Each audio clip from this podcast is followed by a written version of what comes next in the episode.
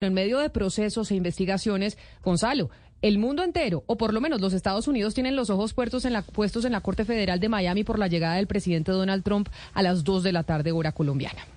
No solo Estados Unidos, Camila, el mundo entero dándole seguimiento a lo que va a ocurrir el día de hoy en cuestión de horas. Son 37 cargos que tendrá eh, o que fue le, fueron imputados al señor Donald Trump y por eso a esta hora nos acompaña Rocío Vélez, es abogada y estratega republicana. Señora Rocío, gracias por acompañarnos en Blue Radio.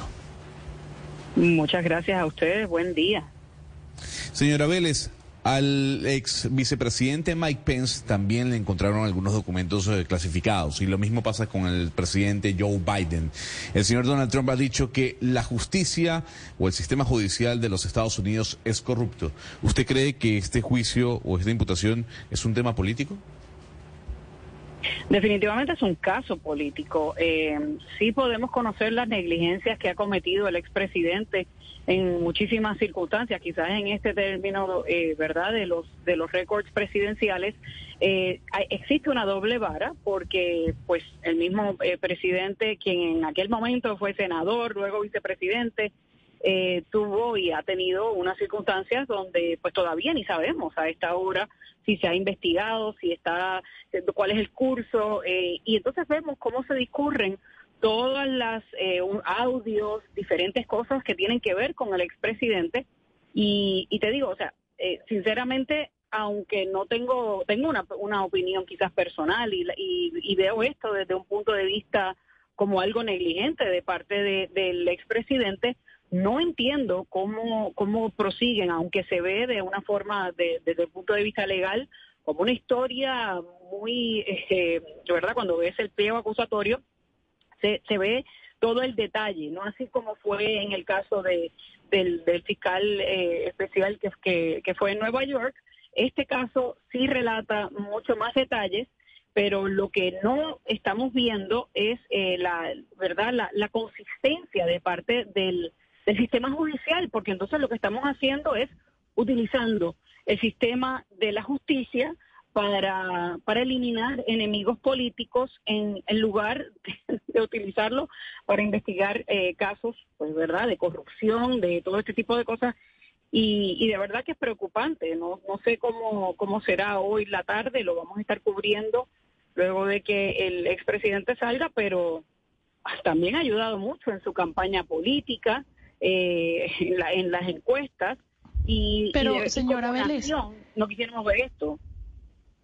Claro, pero señora Vélez, entiendo lo que usted dice, pero lo cierto es que, pues, al leer el documento de imputación de cargos, pues parece que hay unas razones muy claras por las cuales imputarle cargos. Entre otras, parece que el Departamento de Justicia tiene un audio en su poder en la que el señor Trump le habla a una persona que está escribiendo un libro sobre su presidencia y sobre él, sobre un documento que le dio eh, el ejército o la alta alcurnia o la, la dirección del ejército estadounidense. Y parece que ese documento que leía él decía muy claramente, esto es clasificado y parece que el documento además hablaba de Irán, de una política, una recomendación que se hizo hacia eh, lo que debía ser el país eh, con Irán.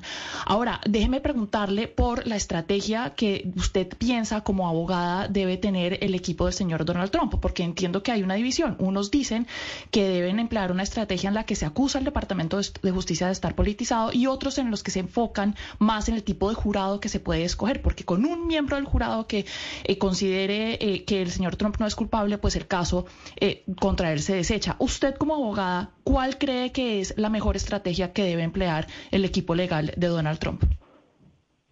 mira, sinceramente te digo que yo empezaría con mociones de desestimación, porque muchos de los cargos que ves bajo el acta de espionaje, que en realidad de 1917, en aquel momento el presidente Woodrow Wilson utilizó como arma también en términos de, persecución. Hay que tener mucho cuidado. Y nosotros no hemos tenido, ¿verdad? Y no queremos sentar ese precedente aquí en esta nación cuando tú tienes eh, unas circunstancias donde si a, si a lo mejor, mira, vamos a decir que el audio eh, definitivamente prueba, es real, él lo pues le dijo al, reportero, a un reportero americano, norteamericano, mira, aquí está, yo podría haber desclasificado este documento y no lo hice. Pues ahí, mira, por negligencia definitivamente, denle una situación.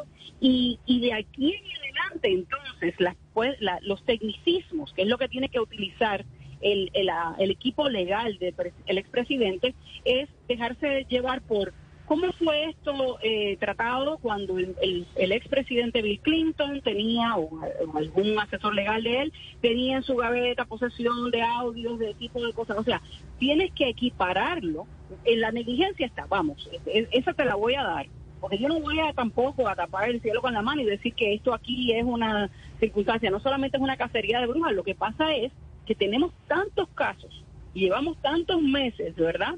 Eh, tratando de residenciar a este presidente. Luego, entonces, vamos a irnos por lo de la situación de una situación personal. Eh, vamos, porque si pagó con un cheque, no se pagó con un cheque. Y ahora esta. La de los, documentos clasificados es más delicada. Y entonces, lo que queremos hacer es llevar en una corte pública, tener una como un juicio político en la corte pública. Entonces, discurrimos toda la información. Yo, el equipo legal, estaría dejando saber ese mismo tipo de acusaciones y dejar eh, de saber que está impidiendo que entonces la justicia se lleve a cabo y el nada Act. Otra cosa que, que es como, ¿y dónde está el crimen? Porque ahí es, la parte donde los abogados tienen que utilizar eso, del estatuto. ¿Cuál fue el que se rompió? ¿Cuál es el crimen? O sea, y el crimen, eh, eh, de verdad, ¿le sigue entonces a la, a la penalidad? ¿Sigue entonces el estatuto y la falla? Señora Vélez, pero yo quisiera preguntarle si este juicio político favorece o no al expresidente Donald Trump con miras a lograr la candidatura del Partido Republicano. Comentábamos minutos atrás que una encuesta publicada por CBS pone al señor Donald Trump ya muy por encima de Ron DeSantis. E incluso el 74% de los republicanos cree que esto es un juicio político. ¿Usted cree que este juicio va a favorecer al señor Donald Trump en medio de las elecciones internas del partido? Mira, lamentablemente, porque yo no he votado ni en las dos pasadas elecciones por el expresidente, ni me gustaría votar en una nueva. Te tengo que decir que con todos los candidatos, con nueva sangre que tenemos y, en una primaria que se avecina eh, del Partido Republicano, me encantaría escoger otra figura y otra persona que no fuera él. Y lo que tenemos en esta situación y con todos los nuevos cargos, lo que se avecina en Georgia, eh, entonces nosotros, el partido, o sea, el, el pueblo norteamericanos, aquellos que de verdad, comulgan con el Partido Republicano y también los independientes, no van a tener eh, una, una, una elección como deberían, porque entonces sí van a, eh, han victimizado tanto, eh, martirizan la figura de Donald Trump. Es como traerlo de, la, de la tumba y volver entonces a reactivarlo. Y esto lamentablemente, tengo que decirte, que ayuda su postura, eh, quizás lo que puede suceder es que si en algún momento, lo que pasa es que no se va a ver ni el, ni ni el juicio en su fondo de aquí a las elecciones, o si hay un spirit trial, que es lo que se está rumorando en Florida, y si se desestiman muchos cargos, solamente uno se queda, pues sí podría ser una situación bastante penosa para el expresidente y entonces eh, se resalta la figura de otro de contendor, en este momento podría ser Ron DeSantis o quizás un mismo Chris Christie, no se sabe, ¿verdad? Con los nuevos que se están eh, entrando a la, a la contienda. Señora Vélez, eh, Donald Trump se lanzó a la, política en el 2015, si bien antes en algún momento coqueteó con la presidencia, pero él, el Partido Republicano no lo hizo a él, él ya era una persona muy famosa, multimillonaria, ¿por qué tantos años, incluso décadas, sin que el Partido Republicano saque políticos competitivos nuevos que puedan eh, optar por la presidencia de los Estados Unidos? Pareciera que si no es Trump, un poco no, no hay figuras muy importantes.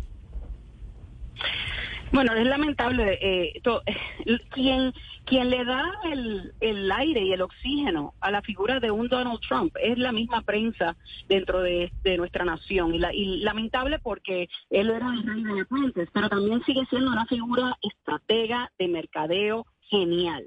Y nos, nos juega como, como piezas en el ajedrez eh, y esta no es la diferencia. En aquel año, en el 2015, 2016, cuando lo descontábamos y decíamos, no, no hay ninguna, no hay ninguna preocupación, él no va a subir. Teníamos gente como Marco Rubio, muchísimos otros que a lo mejor teníamos posibilidades. El, la figura de Donald Trump sale eh, porque empieza con esos insultos y esas circunstancias. Y también tenemos que admitir que aquí hay un, no sé si conoces, pero hay una una fracción que se siente marginada de nuestra población, que no votaban en elecciones anteriores y se sintieron identificados con la figura de Donald Trump. Y esos mismos seguidores le están dando el apoyo y le van a continuar dando el apoyo. Y es lamentable, tú tienes mucha razón. Estás diciendo algo, nosotros tenemos mucho talento, tenemos muchas personas que estarían capacitadas para hacerlo, pero lamentablemente desde que aún cuando tenemos un presidente que se llama Joe Biden, nadie habla de Joe Biden, solamente se habla de Donald Trump. Eh, y eso pues es lo que le da las, las alas a esa candidatura y, es lamentable el caso, pero esperemos que en una república, en una primaria republicana, podamos tener más temas que no sea este. Pues vamos a ver si eso es verdad, doña Rocío Vélez, y si en política al final no todo termina valiendo, como hablábamos más temprano sobre Silvio Berlusconi. Señora Vélez, mil gracias por estar con nosotros hoy aquí en Mañanas Blue y por atendernos hoy día en que el presidente, el expresidente Donald Trump va a las 2 de la tarde hora de Colombia, 3 de la tarde hora del Este a la Corte Federal de Miami. Feliz día para usted. Un placer. Muchas gracias.